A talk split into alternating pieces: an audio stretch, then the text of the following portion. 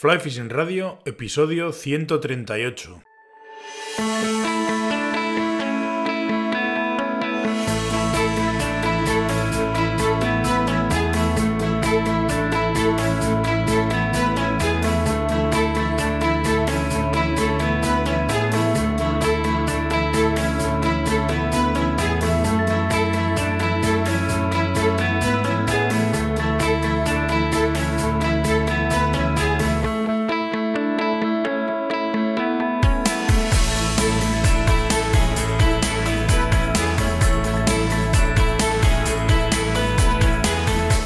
Bienvenidos mis queridos pescachailes a un nuevo episodio de Fly Fishing Radio, el primer podcast de pesca con mosca en español. Soy Miquel Coronado y durante la próxima media hora vamos a hablar de pesca con mosca.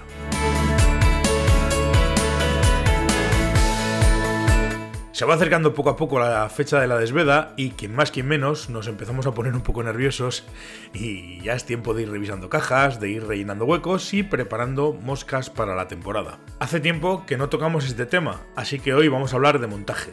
Voy a recomendaros 5 moscas para empezar la temporada, 5 mm, patrones muy sencillos y con los que sin problemas vamos a cubrir cualquier momento de actividad que nos encontremos en el río en nuestras primeras salidas de la temporada.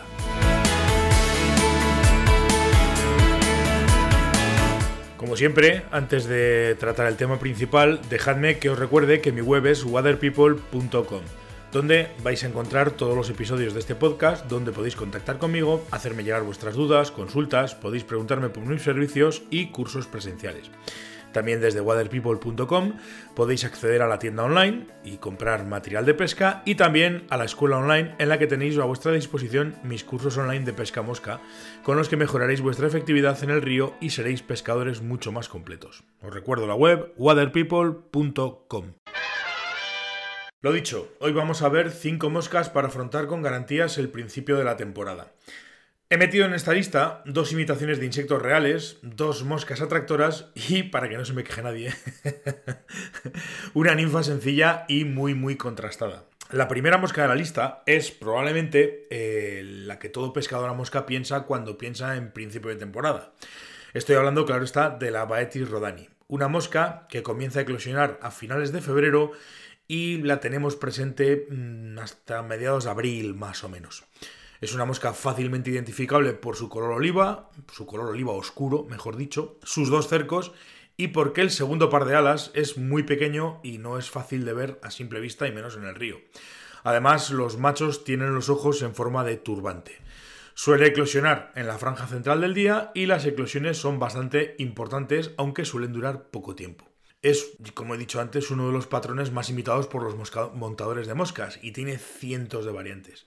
No obstante, el patrón de una Rodani clásica vendría a ser este.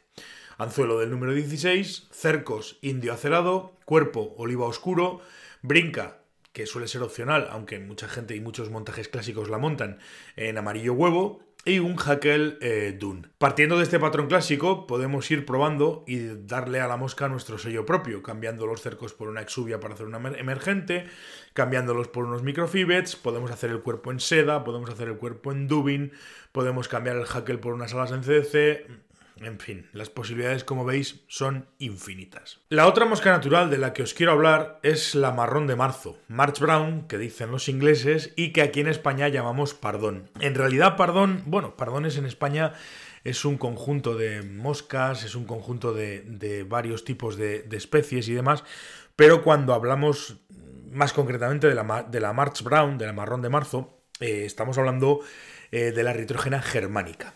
Digamos que es la otra gran mosca de principios de temporada y nos la vamos a encontrar en el río, como su propio nombre indica, durante el mes de marzo y también a principios de abril. Es más grande que la Rodani, de color marrón pardo, posee dos cercos y a diferencia de la Rodani se ven perfectamente dos pares de alas en las que las nerviaciones son claramente visibles. Además también, y para otra diferenciación mm, también a simple vista, las alas de, las, de esta retrógena germánica, las alas de este pardón, de esta March Brown, son, eh, digamos que tienen una especie de estrías o una especie de acanaladuras que son visibles fácilmente a diferencia de las alas de, la, de los bétidos, o en este caso de la Baetis rodani. El patrón clásico de montaje de esta mosca sería pues, anzuelo en un 12 o en un 14, cercos pardo corzuno, cuerpo marrón, brinca también opcional como en el caso de la Rodani, amarillo limón y jaquel dun. Al igual que con la Rodani, y realmente con todos los patrones de moscas, los patrones de montaje son prácticamente infinitos y podemos adaptar esta mosca a nuestros gustos estéticos, a nuestros gustos en cuanto a materiales o a exactamente lo que nosotros queramos. Os voy a hablar ahora de una de las moscas de conjunto o atractoras más importantes y conocidas, como es la mítica Adams. Es popularmente aceptado que la mosca fue creada por Leonard Halliday allá en el año 1922. Según se cuenta, Leonard era propietario de un hotel en Mayfield y un entusiasta pescador, montador y guía en el cercano río Boardman, en el estado de Michigan, en Estados Unidos. Un día, su cliente y amigo Charles Adams, tras una decepcionante jornada de pesca, le pidió a Leonard que le montara una efémera que pudiera imitar cualquier efemeróptero de los que eclosionaban en el río Boardman. Leonard se puso al torno y creó un patrón que hoy, 100 años después, sigue siendo una de las moscas más usadas por pescadores de todo el mundo. Variando tamaños y tipos de montaje, podemos usar un Adams en casi cualquier época del año y en cualquier río. El patrón clásico de montaje de las Adams sería un anzuelo del 12 al 24, aunque en realidad podemos montarla en el tamaño que nosotros queramos. Cercos, cuello de faisán dorado. Esto eh, he de decirlo que es en el montaje original. Evidentemente luego cambió. Eh, cuerpo dubin gris, alas dos puntas de pluma grizzly y jaquel brown. Es muy habitual ver Adams en las que los cercos son también brown o incluso gris, y en vez de montar dos puntas de grizzly como alas, se monta un doble jaquel brown y grizzly. También es muy habitual montar esta mosca en parachute y dependiendo del tamaño o el tipo de aguas, usarla en, digamos, como mosca de sujeción en un tándem. Personalmente, creo que el éxito rotundo de esta mosca radica precisamente en que ese cuerpo gris es bastante neutro y gracias a que las truchas no tienen una visión particularmente buena en cuanto a colores se refiere, eh, no suele llamarles la atención de forma negativa. Por cierto, si damos por buena la historia de Leonard Halliday y su amigo Charles Adams, este 2022 es el centenario de la invención de esta mosca, y no se me ocurre mejor homenaje que darle una oportunidad y usarla eh, durante la temporada.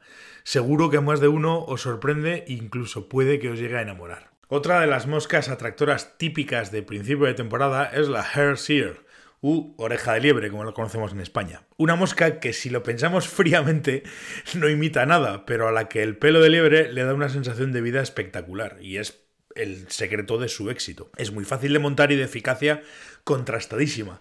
Eh, la historia de esta mosca, bueno, tiras a mirar un poco por internet y por Google y, ves un poco de qué va la historia y ves que hay muchísimos patrones diferentes, muchísimas posibilidades. Por eso que la historia de esta mosca pues es un poco difícil de, digamos, de, de, contrastar. Y probablemente además sea tan antigua como la propia pesca mosca o como la propia pesca mosca moderna, por decirlo de alguna manera.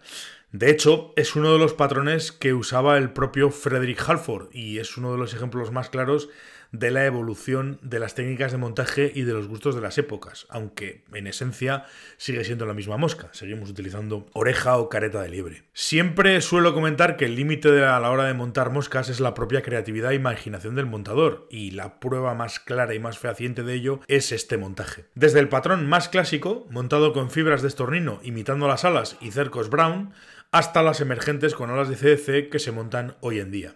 Hay versiones montadas íntegramente en liebre, desde los cercos hasta un falso hackel y por supuesto el cuerpo.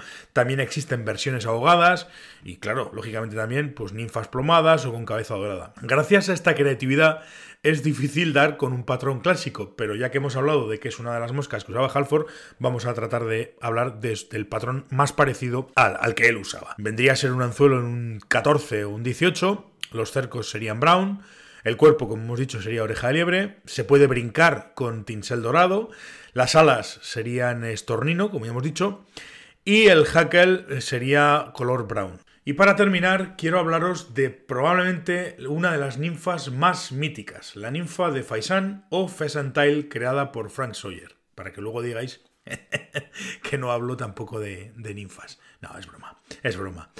Frank, que era guarda en el río Avon, en el condado inglés de Hampshire, y además buen amigo de Skews, que es, como todos sabéis, considerado el padre de la pesca con ninfa moderna, Eh, por tanto, podemos decir que Frank Sawyer conocía y practicaba las técnicas de skews de pesca bajo la superficie del agua. De hecho, en 1958, Frank Sawyer publica su libro Nymphs and the Trout y en sus páginas nos da la receta del montaje de la Pheasant Tail.